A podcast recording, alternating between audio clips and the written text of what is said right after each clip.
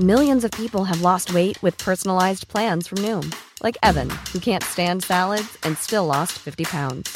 Salads, generally, for most people, are the easy button, right? For me, that wasn't an option. I never really was a salad guy. That's just not who I am. But Noom worked for me. Get your personalized plan today at Noom.com. Real Noom user compensated to provide their story. In four weeks, the typical Noom user can expect to lose one to two pounds per week. Individual results may vary. Heraldo Radio, con la H que sí suena y ahora también se escucha.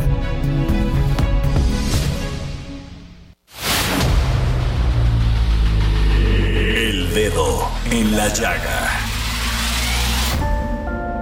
Había una vez un mundo en el que nadie creía. Un país de historias inexplicables.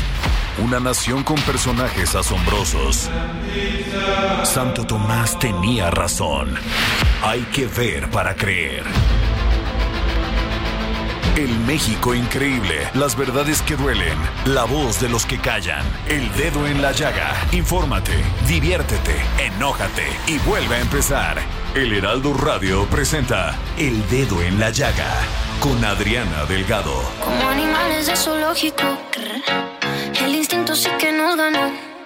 No, no me quiero controlar. Cuando empiezo no puedo parar. Yo no sé si quieres novio o no. Y la verdad me vale un rábano. No, no me quiero controlar. Ya sabemos cómo va a acabar. En un baile pegadito, beso en la boca.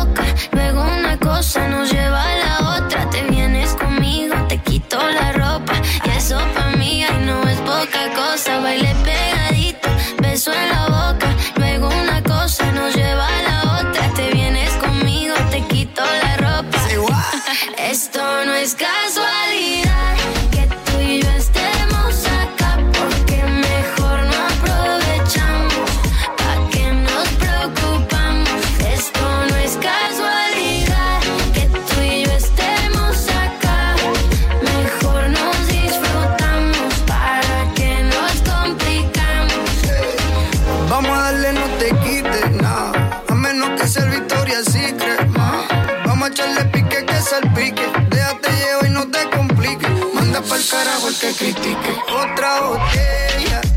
Todo lo que pida ella. Que la última la pague el diablo, carnal. Money no más. Así iniciamos este dedo en la llaga de este lunes 18 de septiembre del 2023. Estamos escuchando la canción Casualidad en la voz de la cantante mexicana Sofía Reyes y el cantautor puertorriqueño Pedro preocupamos.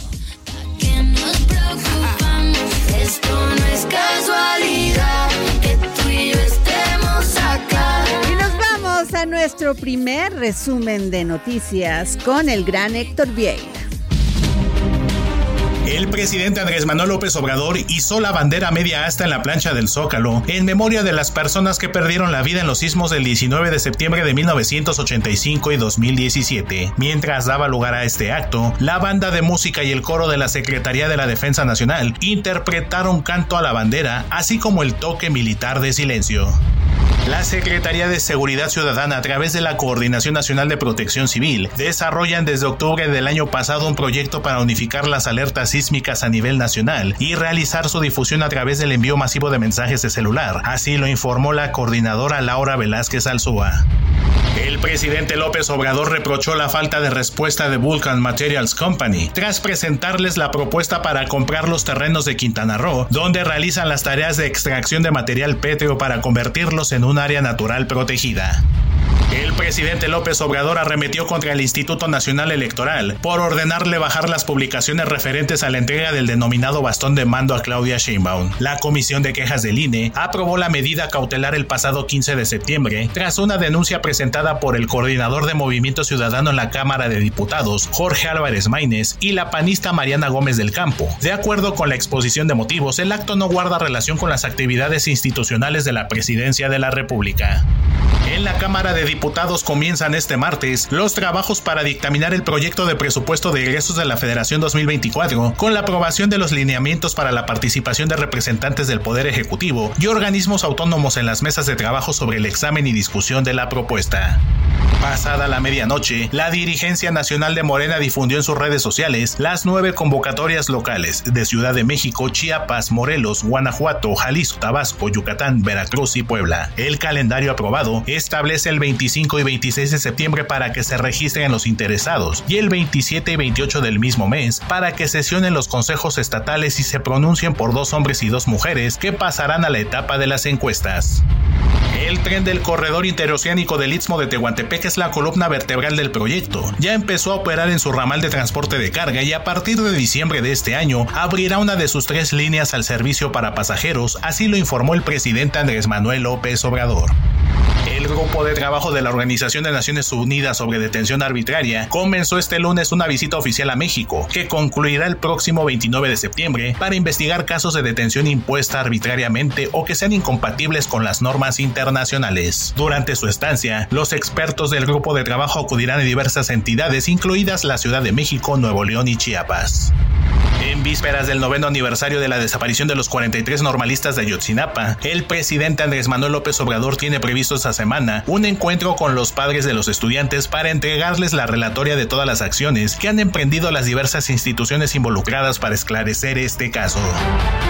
Y regresamos aquí al dedo en la llaga y otra vez en Veracruz, otra vez un tema de periodistas amenazados de muerte. Tengo en la línea a Josué Otoniel Alexandre Gaitán, periodista veracruzano, director ejecutivo de NDI Noticias de Isla y la zona Piñera veracruzana. Otoniel, Josué Otoniel Alexandre, ¿cómo estás? Muy buenas tardes, compañera Adriana Delgado. Me da mucho gusto poderte saludar la tarde de este martes 19 de septiembre y saludar a todo tu auditorio. Pues imagínate, después de ser amenazado directamente y después de que amenazan a, a mi familia eh, de acabar con nosotros, de levantarnos, de matarnos, ¿cómo crees que estoy? No quiero ser el octavo periodista muerto en el sexenio del gobernador de, Veracruz, Cuitláhuac García Jiménez. No quiero, tengo miedo y temo por mi vida.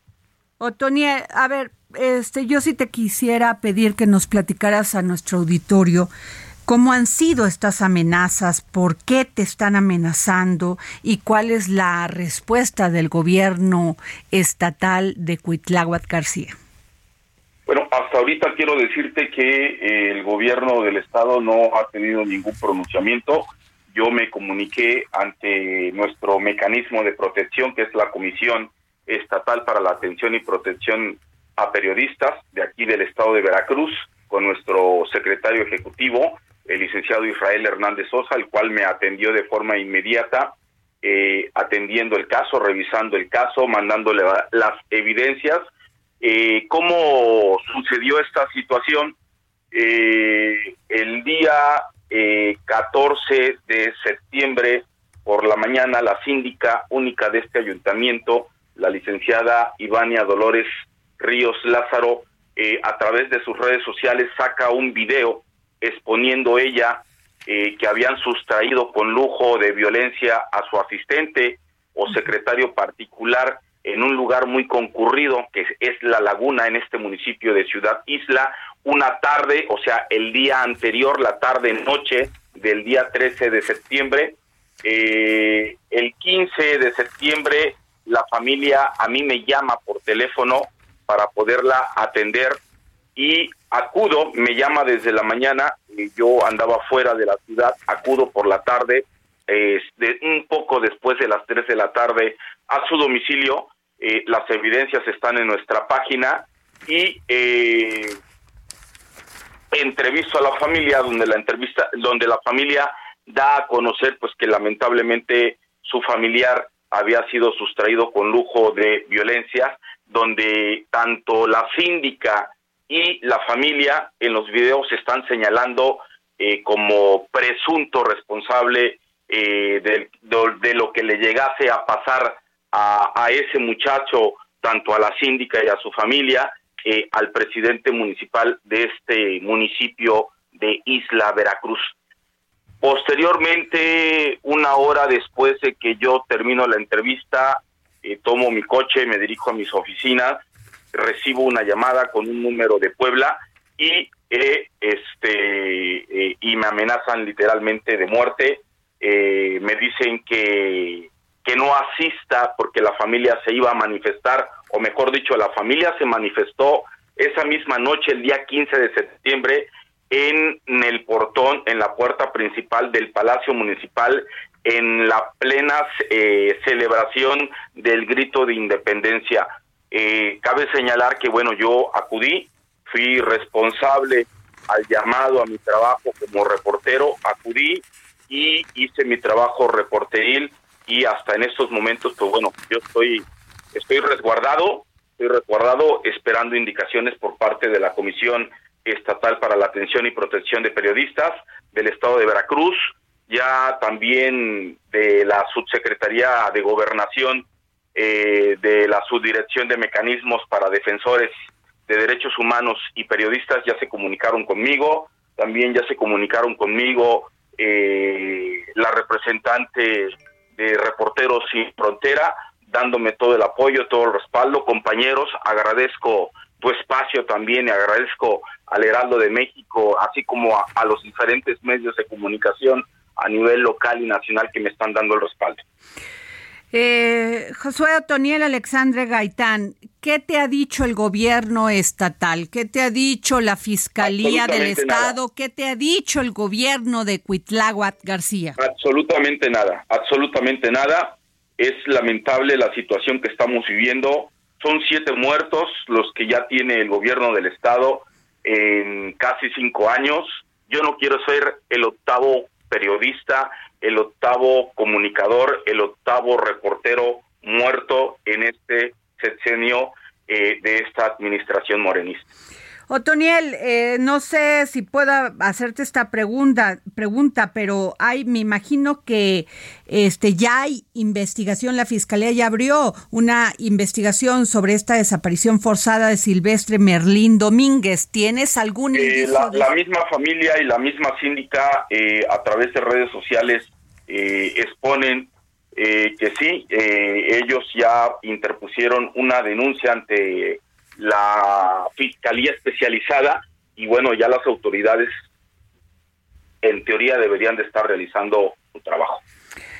Vamos a estar muy pendiente, compañero, de, de cómo sigue este proceso y vamos a estar muy pendiente de ti. Gracias, Josué Otoniel Alexandre Gaitán, periodista veracruzano, director ejecutivo. muchísimas gracias, Adriana. Y pues bueno, estamos a la orden. Aquí estoy. Gracias. Hasta luego. Bueno, este, ¿qué les comento? Que el senador Alejandro Rojas Díaz Durán, sustituto de en la senaduría de Ricardo este, Monreal, presentó hoy una reforma para que los expresidentes de la República utilicen el cargo de senador vitalicio. Fíjense nada más, senador vitalicio, es decir, tendrán voz, aunque no voto, para la toma de decisiones en beneficio del país. Y ya sabemos a quién va dedicada esta reforma, ¿no? De senador vitalicio. Y bueno, el día de hoy, Poligrama y Patricio Morelos, ¿cómo estás? Muy buenas tardes. Hola Adriana, muy buenas tardes. Oye, ¿cómo ves esta figura de senador vitalicio? Un tema interesante. Eh, creo que ya nos estamos acostumbrando a que los expresidentes pues no quieran dejar eh, el ojo público, ¿no? Y bueno, Sería interesante ver. Tiene mucha dedicatoria y además queda bien, ¿no? Esto que presentó Alejandro Rojas Díaz Durán, quien es el sustituto de Ricardo Monreal, para que los, este, puede ser un expresidente, pues fíjate que para que los expresidentes de la República utilicen el cargo de senador vitalicio. O sea, imagínate, nos vamos a quedar con todos. ¡Qué horror! Bueno, dicen que es que para aprovechar la experiencia bueno, ahí se la dejo para que usted me diga qué opina en arroba Adri Delgado Ruiz. Patricio, hoy sacaste una encuesta aquí publicada en el Heraldo de México sobre la opinión ciudadana de Delfina Gómez. ¿Nos platicas? Efectivamente, Adriana, recordarle a la gente que este año tuvimos dos elecciones a gubernaturas. Una fue el Estado de México y la otra fue Coahuila. Y en el Estado de México, Delfina Gómez ya tomó protesta hace apenas unos días. Y lo que quisimos fue, bueno, preguntarle a la gente, a los mexiquenses en este arranque de gobierno, qué opinan de ella, qué expectativas hay del gobierno y en qué temas se debe de centrar. Y arrancamos con la opinión de la gente sobre la gobernadora Delfina Gómez. Más o menos seis de cada diez mexiquenses nos dicen yo tengo una buena opinión de Delfina Gómez. Para ser más específicos, el 42.9 una muy buena opinión y el 20.5% una opinión buena. Seis de cada diez. Esto tiene mucho sentido con la siguiente pregunta. ¿Usted tiene buenas o malas expectativas del nuevo gobierno de Delfina Gómez? Y el 59.7%, es decir, 6 de cada 10, tiene buenas expectativas, solo el 25% malas expectativas y el 15.3 nos dice yo no tengo ninguna opinión, ninguna expectativa respecto al nuevo gobierno. Entonces, arrancaría diciéndote esto, una buena aprobación de Delfina Gómez y también un buen ambiente, una buena expectativa de la gente respecto a lo que viene con este nuevo gobierno. Pues empieza muy bien Delfina Gómez, Patricio. Efectivamente, arranca bien y mira, le preguntamos también a la gente en qué tema cree que se debería de enfocar este nuevo gobierno y definitivamente hay una respuesta eh, que concentra pues este descontento, este desagrado de la gente, porque el 41% nos dice tiene que enfocarse en el tema de la inseguridad, en el tema de la seguridad. Muy por debajo en la segunda posición está el tema de empleo con el 12.2, servicios de salud con el 10.7. ¿Qué nos dice esto? El gran problema y el gran tema a resolver en esta nueva administración es sin duda el tema de la seguridad. Y ahora bien, ¿cómo lo va a lograr? El 70% nos dice que debería de trabajar de la mano con el presidente López Obrador. Siete de cada diez mexiquenses opinan que debe de trabajar de la mano con el presidente. Y fíjate, un dato interesante. Eh, el 56% piensa que debería de hacer las cosas diferentes, distintas a lo que venía haciendo Alfredo del Mazo. No es apabullante, eh, considerando que Delfina Gómez es la candidata del cambio es la primera gobernadora de alternancia en el Estado de México, es la primera vez que pierde el PRI y solo el 56%, un poco más de la mitad, dice debería de hacer las cosas diferentes, distintas a lo que venía haciendo Alfredo del Mazo. Uy, pues está muy interesante, ¿eh? Muy, muy interesante. Oye, Patricio, y además de todo, no solamente eres, eres el socio director de esta encuestadora que la verdad no nos ha fallado aquí en el Heraldo Media Group. Yo te quiero preguntar, ¿cómo viste esta, pues ya la convocatoria para que el 25 de septiembre, pues se registren para este las corcholatas de la Ciudad de México para el, pues este, pues para ya buscar al defensor de los comités Así les llaman. E, esta convocatoria empieza a dar certeza del camino, del rumbo que va a seguir Morena, pero creo que hay un tema que va a definir definitivamente, valga la redundancia, eh, qué va a pasar con el partido del presidente López Obrador. Y es, Adriana, desde mi perspectiva, el género. ¿En qué estados va a tocar hombres y en qué estados va a tocar mujeres? Así es. Porque puede dar muchísima claridad de en qué lugares va a enfocar sus mayores esfuerzos el partido. Fíjate, ya salió la convocatoria y bueno, pues este eh, alguna dice con encuesta, también se va a seguir el mismo, el mismo método, paridad de género, sin estar obligados a pedir licencia y bajo la figura de coordinador estatal de defensa de la transformación. Igual, Morena perfila al cierre de, este, de la elección. Esta es una nota de Elia Castillo que estuvo hasta pasada la medianoche. Ayer en la tarde, los integrantes del Comité Ejecutivo Nacional de Morena eh, que preside Mario Delgado, sostuvieron este encuentro para acordar los lineamientos de la convocatoria, o sea que no van a pedir este licencias si son senadores, pero ya pidió este Omar García Harfuch. Efectivamente, no se va a requerir que pidan licencia, se podrán registrar y vamos a tener registros de hombres y de mujeres en todos los estados, en los ocho estados y en la jefatura de gobierno de la Ciudad de México. Lo interesante es cómo van a organizar los resultados de esta encuesta a partir del género. Imagínate, uno de estos estados toque mujer, pero el que gana la encuesta sea un hombre o viceversa. Creo que ahí es donde se va a poner bastante interesante. Sí, no han definido muy bien ahí qué va a pasar, ¿no? Sobre todo en partiendo de la premisa de que Morena tiene que evitar otra ruptura en los procesos, ¿no? Ya lo vivimos con Marcelo Ebrard en el proceso de corcholatas nacionales presidenciales, pues ¿cómo, le va a hacer Morena para que no surjan nuevos fenómenos de este estilo en cada uno de los estados. Así es, y también que posiblemente los senadores y los diputados sacan sal, este los vayan a sacar por tómbola. ¿Tú qué piensas de este método?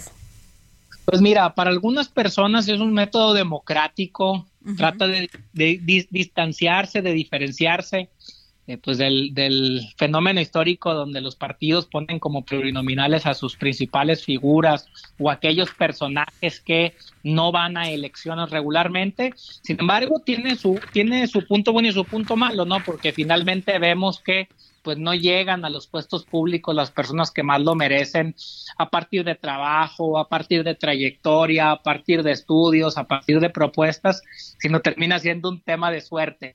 Creo que tiene sus claroscuros la propuesta, pero bueno, Morena a la vanguardia. Patricio, pero también, sobre todo, que para el perfil de ser diputado y senador se requiere de conocimiento, Patricio, porque si no, pues vemos todo esto que pasa en las cámaras. Cuando están aprendiendo a ser legislador, legisladores y a tener, pues, este, a conocer cuál va a ser su comisión y su papel dentro de la Cámara, pues ya salieron. Y bueno, y también incluso al interior de Morena hemos visto algunas rupturas y algunas quejas a partir del método de la tómbola, ¿no? Creo que es un tema interesante, diferente, eh, que quiere buscar diferenciarse de otros partidos políticos. Pero bueno, yo preguntaría, Adriana, ¿y dónde van a quedar aquellos personajes que requerirían de una posición plurinominal? Hablo de estos grandes nombres del partido pues para que representen al de la 4T, ¿no? En, tanto en diputados como en el Senado. Preguntas que a ver si se, se responden en, eh, de aquí al 25 de septiembre, Patricio.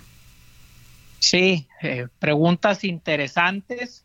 Y otra vez, creo que hay que poner ya mucha atención a quiénes van a ser esos nueve personas, esas nueve personas que buscarán mantener las gubernaturas, ganar nuevas gubernaturas y también plantearlo en el Frente Amplio por México, cómo es que la alianza definirá a sus candidatos, candidatas a las gubernaturas y por supuesto Movimiento Ciudadano, ¿no? Que va a ser al menos una lucha entre tres fuerzas, Morena, 4T, Alianza PRI-PAN-PRD y también Movimiento Ciudadano. Así es. Eh, Patricio, pues muchas gracias por habernos tomado la llamada y también te quiero comentar, fíjate que la que ya, este, pues eh, acaba de sacar un tuit es la eh, esposa, bueno, es este viuda de Miguel Barbosa, donde ella dice yo estoy lista para participar. Pues vamos a ver qué pasa en los estados. Puebla es un estado donde Morena tiene muchos nombres, muchos interesados, muchas corcholatas y creo que no va a ser fácil. va, a ser un gran reto para Morena y su dirigencia organizarse y definir con unidad a esos nueve nombres. Así es. Gracias, Patricio Morelos, socio director de Poligrama. Y bueno, me voy muy rápido, no sé si me dé tiempo, este, para dar seguimiento a los proyectos de infraestructura y de desarrollo en Quintana Roo. La gobernadora Mara Lezama Espinosa se reunió con la Secretaría de Goberna la secretaria de Gobernación Luisa María Alcalde y la directora de Fonatur Lindia Quiroz Zavala, así como sus equipos de trabajo durante esta reunión en la que estuvieron estuvieron los equipos de, trabajo de cada una, se dio seguimiento a las acciones de operación de los servicios y mantenimientos del CIP de Cancún y el PTI de Cozumel, incluyendo la infraestructura, infraestructura de cada uno. Mara Lezama destacó la importancia de estos proyectos para generar prosperidad compartida para las y los quintanarruenses. Nos vamos a un corte, regresamos aquí para seguir poniendo el dedo en la llaga. El instinto sí que nos ganó. No, no me quiero controlar. Cuando empiezo no puedo parar. Yo no sé si quieres novio o no. Y la verdad me vale un rábano. No, no me quiero controlar. Ya sabemos cómo va a acabar. En un baile pegadito, beso en la boca. Luego una cosa nos lleva a la otra. Te vienes conmigo, te quito la ropa. Y eso para mí ay, no es poca cosa. Baile pegadito, beso en la boca. Luego una cosa nos lleva a la otra. Te vienes conmigo, te quito la ropa. Esto no es casualidad. Que tú y yo estemos acá. Porque mejor no aprovechamos. ¿Pa' qué nos preocupamos? Esto no es casualidad. Sigue a Adriana Delgado en su cuenta de Twitter. Arroba Adri Delgado Ruiz. Además, te invitamos a enviar tus opiniones y comentarios en texto o por mensaje de audio a través de WhatsApp al 55 2544 3334. Y si quieres escuchar El Dedo en la Llaga de El Heraldo Radio, en cualquier momento y donde quiera que te encuentres, descarga el podcast disponible en Spotify y iTunes. Hey, it's Ryan Reynolds, and I'm here with Keith, co star of my upcoming film, If, only in theaters, May 17th. Do you want to tell people the big news? All right, I'll do it. Sign up now and you'll get unlimited for $15 a month in six months of Paramount Plus Essential Plan on us. Mintmobile.com slash switch. Upfront payment of $45 equivalent to $15 per month. Unlimited over 40 gigabytes per month. Face lower speeds. Videos at 480p. Active Mint customers by 531.24 get six months of Paramount Plus Essential Plan. Auto renews after six months. Offer ends May 31st, 2024. Separate Paramount Plus registration required. Terms and conditions apply if rated PG.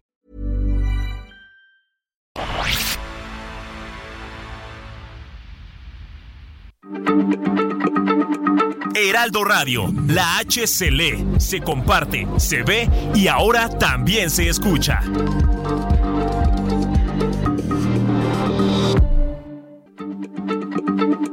Heraldo Radio, la H se lee, se comparte, se ve y ahora también se escucha.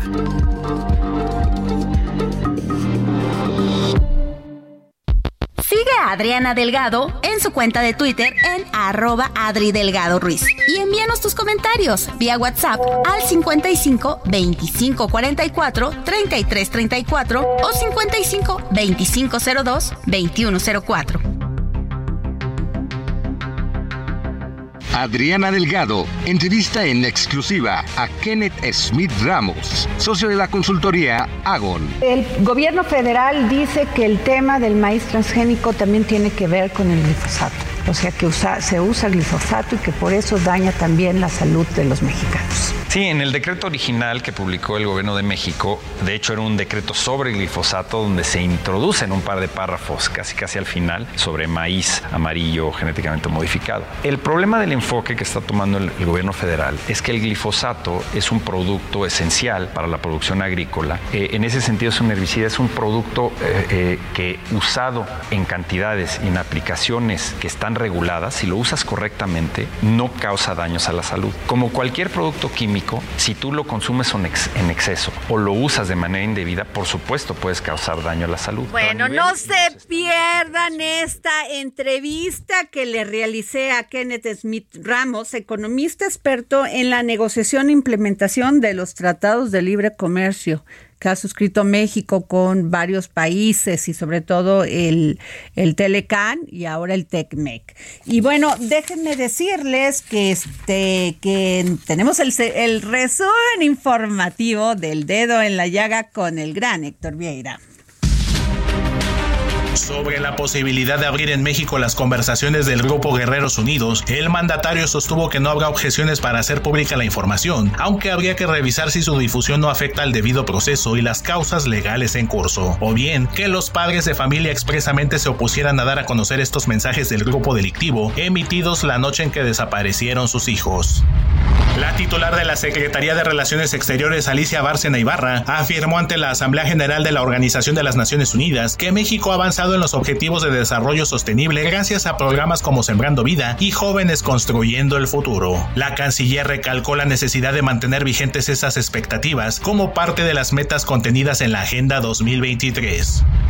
El Instituto del Fondo Nacional para la Vivienda de los Trabajadores Infonavit relanzó el programa Borrón y Cuenta Nueva, mismo que permite a los trabajadores borrar hasta nueve impagos siempre y cuando su financiamiento esté a un año de concluir. De acuerdo con la institución, desde este mes los cuentavientes que cuenten con su crédito en pesos ahora también podrán solicitar dicho beneficio y en caso de que los acreditados cumplan en tiempo y forma con los pagos posteriores a la aplicación del programa, podrán ser acreedores a un beneficio económico que les ayudará a disminuir su deuda total.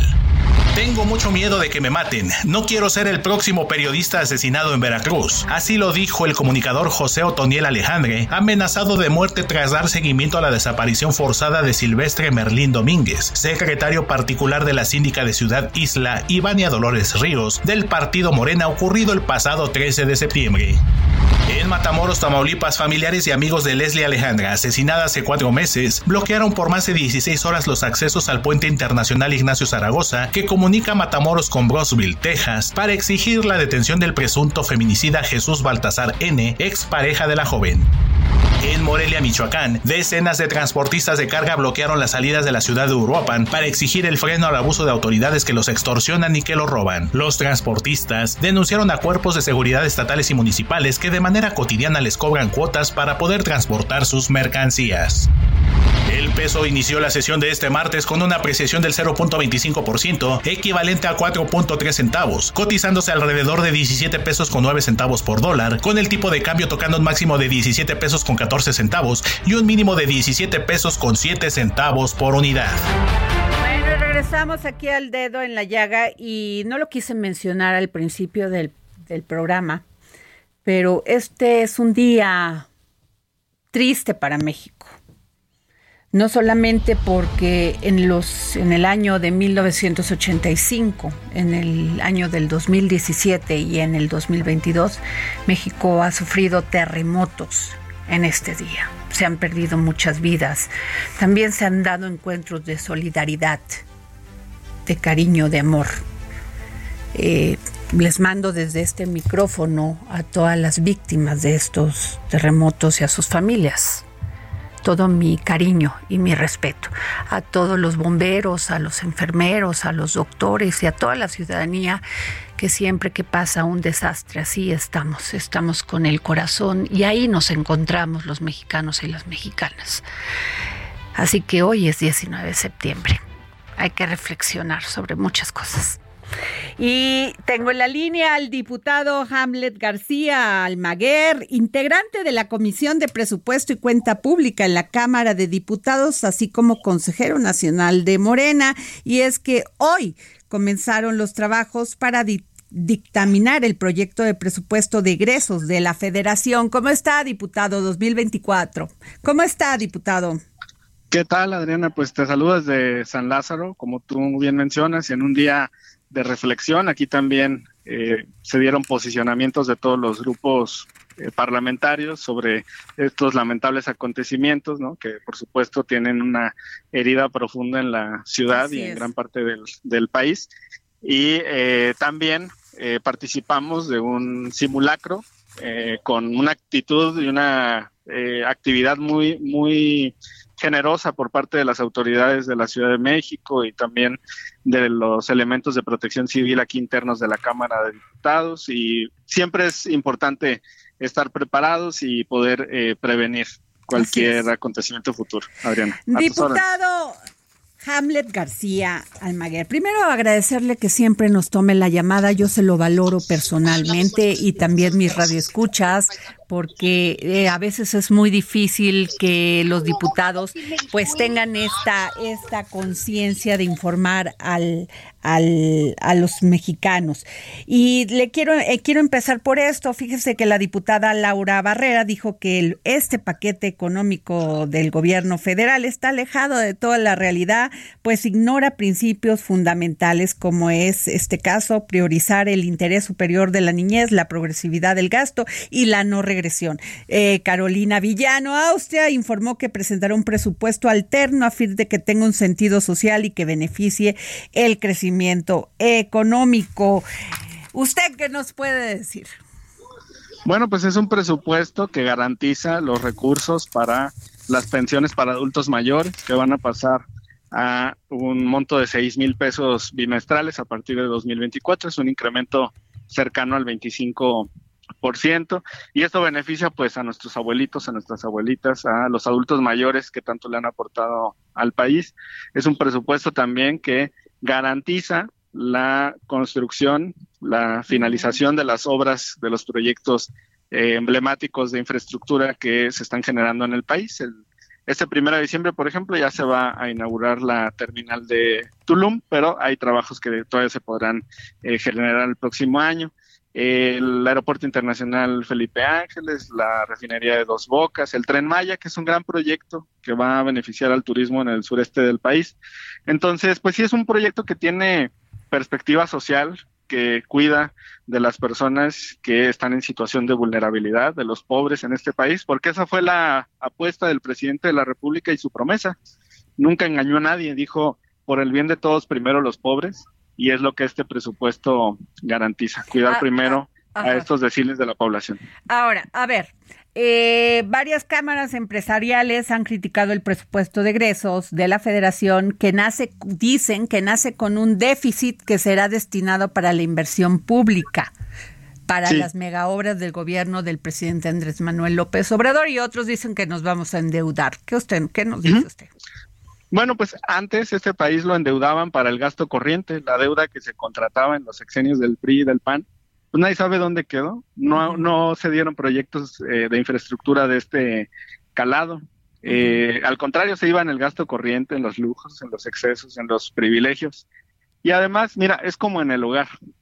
Uno puede adquirir deuda para comprar un activo que va a ser útil para la familia puede comprar una computadora para la educación de los hijos, puede comprar alguna maquinaria para el taller, puede comprar libros para el desempeño de la actividad profesional. Entonces, esta deuda eh, que se está adquiriendo, que se va a adquirir, va a tener como canalización estos proyectos de infraestructura y eso va a generar un mayor crecimiento. Entonces, la deuda siempre se tiene que medir en torno al tamaño de la economía del país. Y para el siguiente año se proyecta que la economía de nuestro país crezca prácticamente el doble de lo que está creciendo la economía de Estados Unidos, cuando durante muchos años pues nosotros íbamos remolcados o anclados a lo que ocurriera en Estados Unidos. Estados Unidos crecía, nosotros crecíamos. Estados Unidos caía, nosotros caíamos. Y en este momento pues se proyecta que Estados Unidos crezca 1.8% y nuestro país puede crecer hasta 3.5%. Entonces, esa es un, una buena noticia para la nación. Si hubiera alguna inestabilidad, ya se, ya se tendría una manifestación en el tipo de cambio.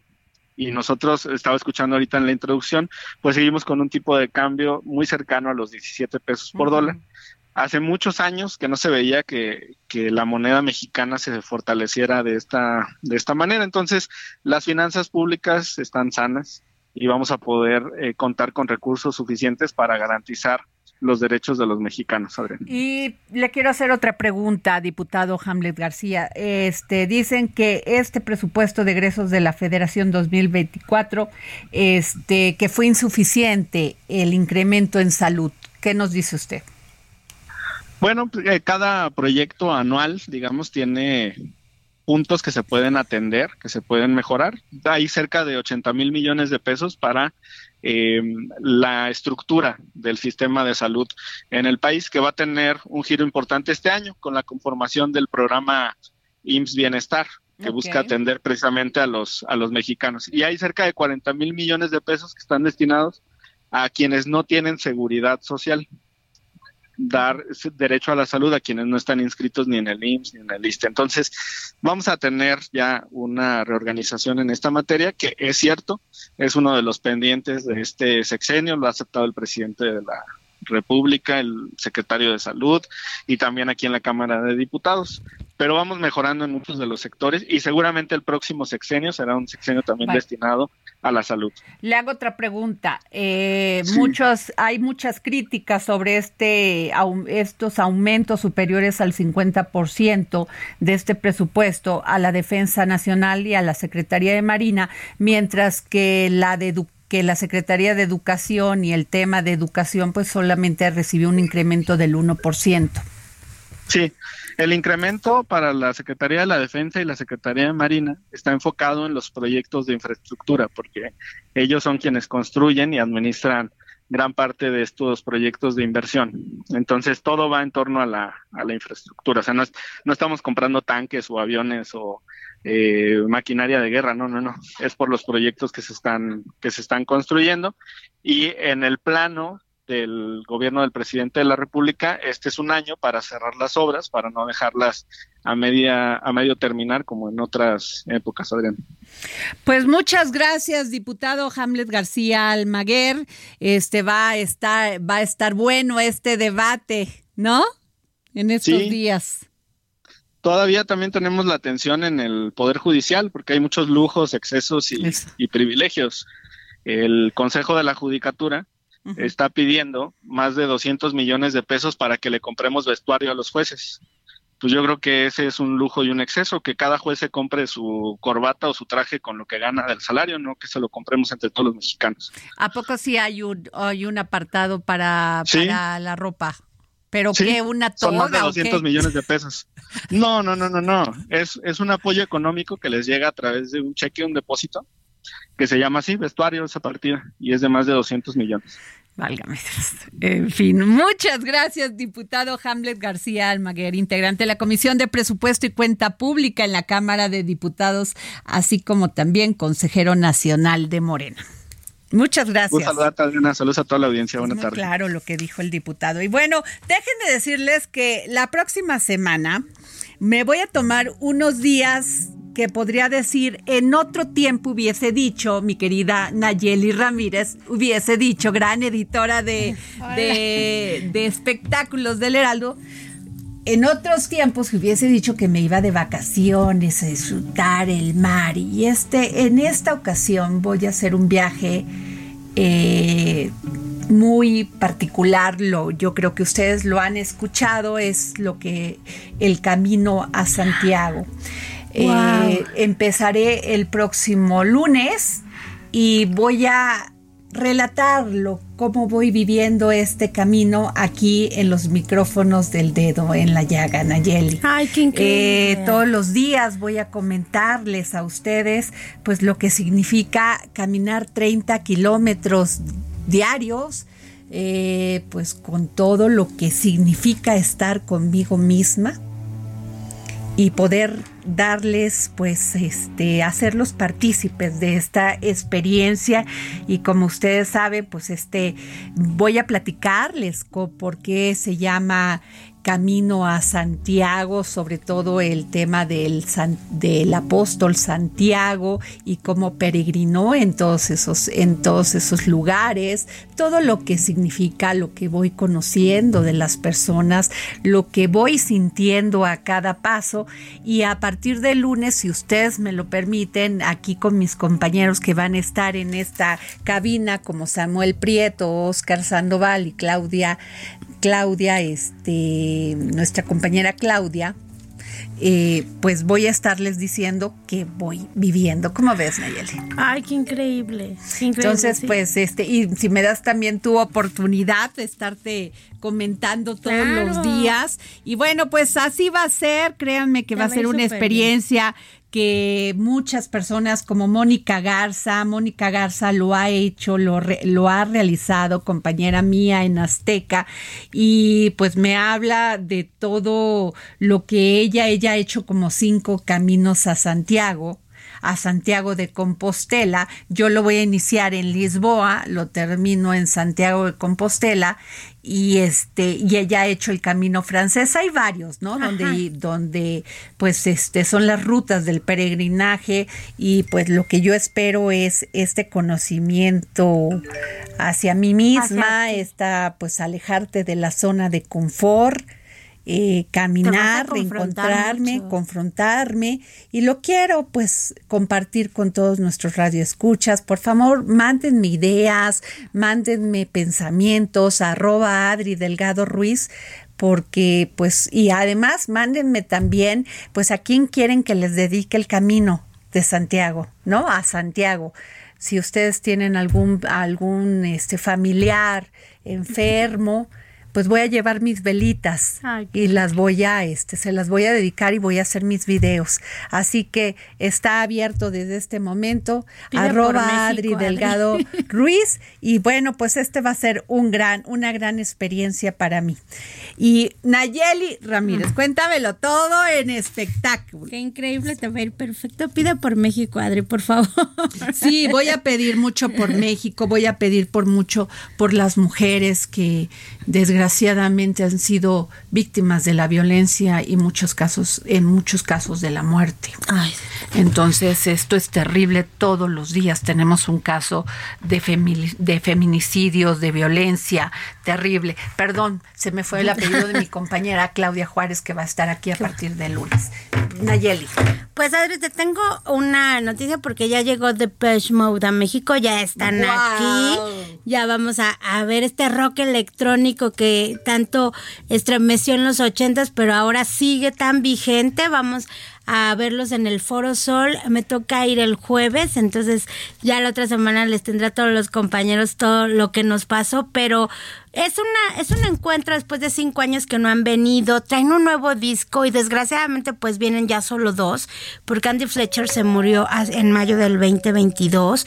Entonces eh, un integrante, aparte fue el fundador, en- y pues eran demasiados contrastes sobre el volver a ver a The Page ahora, ahora sin un solo, sin un miembro, pero bueno, ellos vienen con todo, vienen con un nuevo disco, vienen obviamente con sus éxitos que han eh, roto barreras generacionales por varias décadas.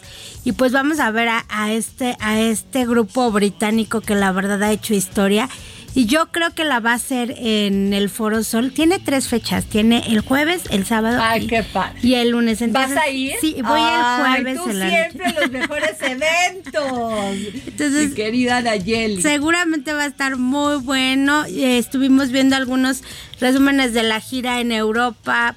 No, excelente. Excelente. Trae un, un, un sonido increíble. También todo lo, toda esta cosa de, de pues de la inteligencia artificial que también utilizan. También todas las pantallas están enormes. Traen muchísimo visual. Entonces, es una banda que la verdad, yo de las tres veces que la he visto nunca me ha decepcionado. Espero que esta sea también otra que no me haya que no me decepcione. Pero también mañana ya vamos a estar llenos de conciertos, Adri. No sé cómo nos vamos a partir en tres o cuatro para poder ir. El mañana también va a estar Ricky Martin en la Arena Ciudad de Sí, ¿qué tal? Que ahora regresa con todo, con un concierto sinfónico. Sinfónico. A ver, cuéntamelo. Va a estar con una Y él está muy sinfónica. activo en redes. ¿Viste la de- foto que sí, le- ¡Uh! todo, está guapísimo. Él siempre me ha caído muy bien. A Se mí me hace un también. muchacho súper re- respetuoso, muy, este, muy claro en, en lo que, en lo que él quiere de la vida. Un gran papá, por lo que veo. Y fíjate tan tanto lo que dices que ahora que bueno fue su divorcio, sabemos la separación de su pareja, lo han llevado muy bien. Muy o sea, ellos salen, nadie habla mal de nadie, han, han hecho como todas estas firmas que se necesitan. Personas inteligentes, ¿no? Ajá, Sí, sin maduras, drama, ¿no? Sin drama. Maduro, maduros emocionalmente también. Y tienen dos niños hermosos. Sí, tienen do- ellos Ah, y comparten una niña. dos, comparten dos niñas. Ah, ah, dos niñas, son niñas. Yo me acordaba. y que los eran- dos gemelos de Ah, antes, claro. pero que no los comparte con esta pareja. Ok, entonces, tienen do- una pareja de niños y una pareja, pareja de niñas. Qué maravilla. Sí, y Sí. eh, toda la custodia está perfectamente bien eh, razonada, está ellos se, lo- se comparten Como las debe de ser por el bien de los de los niños. Entonces, por eso vemos a Ricky Martin tan pleno y, Y tan guapo. Tan guapo. Oye, y el Latin Grammy 2023, a ver, está nominada Shakira, Camilo y Carol G. Son, eh, mira, las mujeres son las reinas ahora en este Latin Grammy porque está Shakira, Carol G, como ya lo mencionaste, también está Natalia Lafourcade, van por eh, cinco Grammys, cinco Latin Grammys, y yo creo que se los van a llevar todos, ¿eh? porque Shakira hizo todo no, bueno, este Shakira año. acaba de estar en MTV. Y Eh, estuvo- no, bueno, y Taylor Swift así, o sea, Ah, feliz bailando. cantando todas sus canciones, bailando. Entonces yo siento que Shakira se va a llevar todo, Adri, todo, y la verdad se lo merece. Está muy bien, qué guapa está. Está no, guapísima. no ha cambiado nada desde que yo tengo uso de razón. De, Y de baila es- mucho mejor, No, ¿no? baila, ella muy madura, sus niños preciosos, muy sencilla también. Ella no ha cambiado. Que por cierto, hubo, hubo un video que salió en TikTok y en todos estos de la cara que hizo su hijo Sacha, ¿no? Ah, sí, vio cuando a- la- a- ¿Cómo se llama? la- a Clara.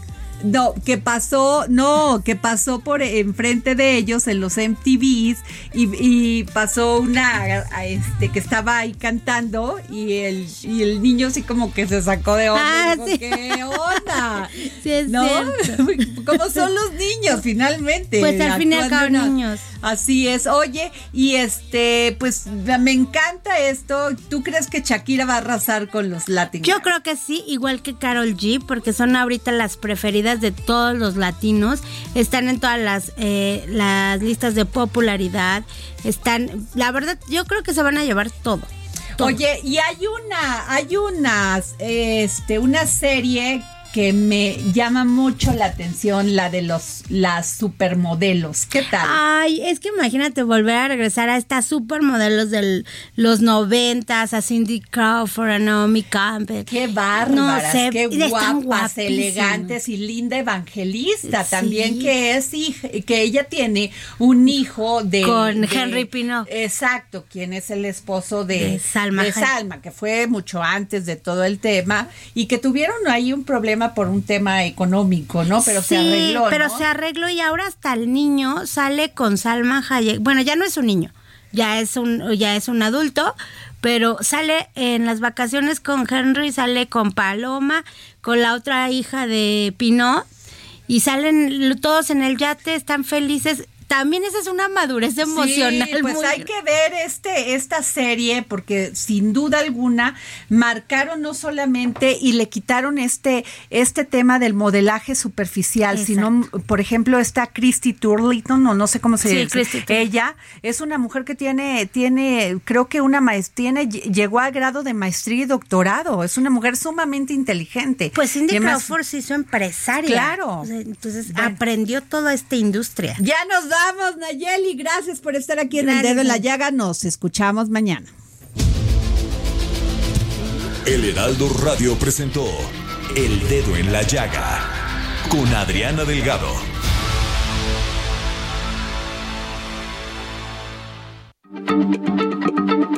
Heraldo Radio, la H se lee, se comparte, se ve y ahora también se escucha.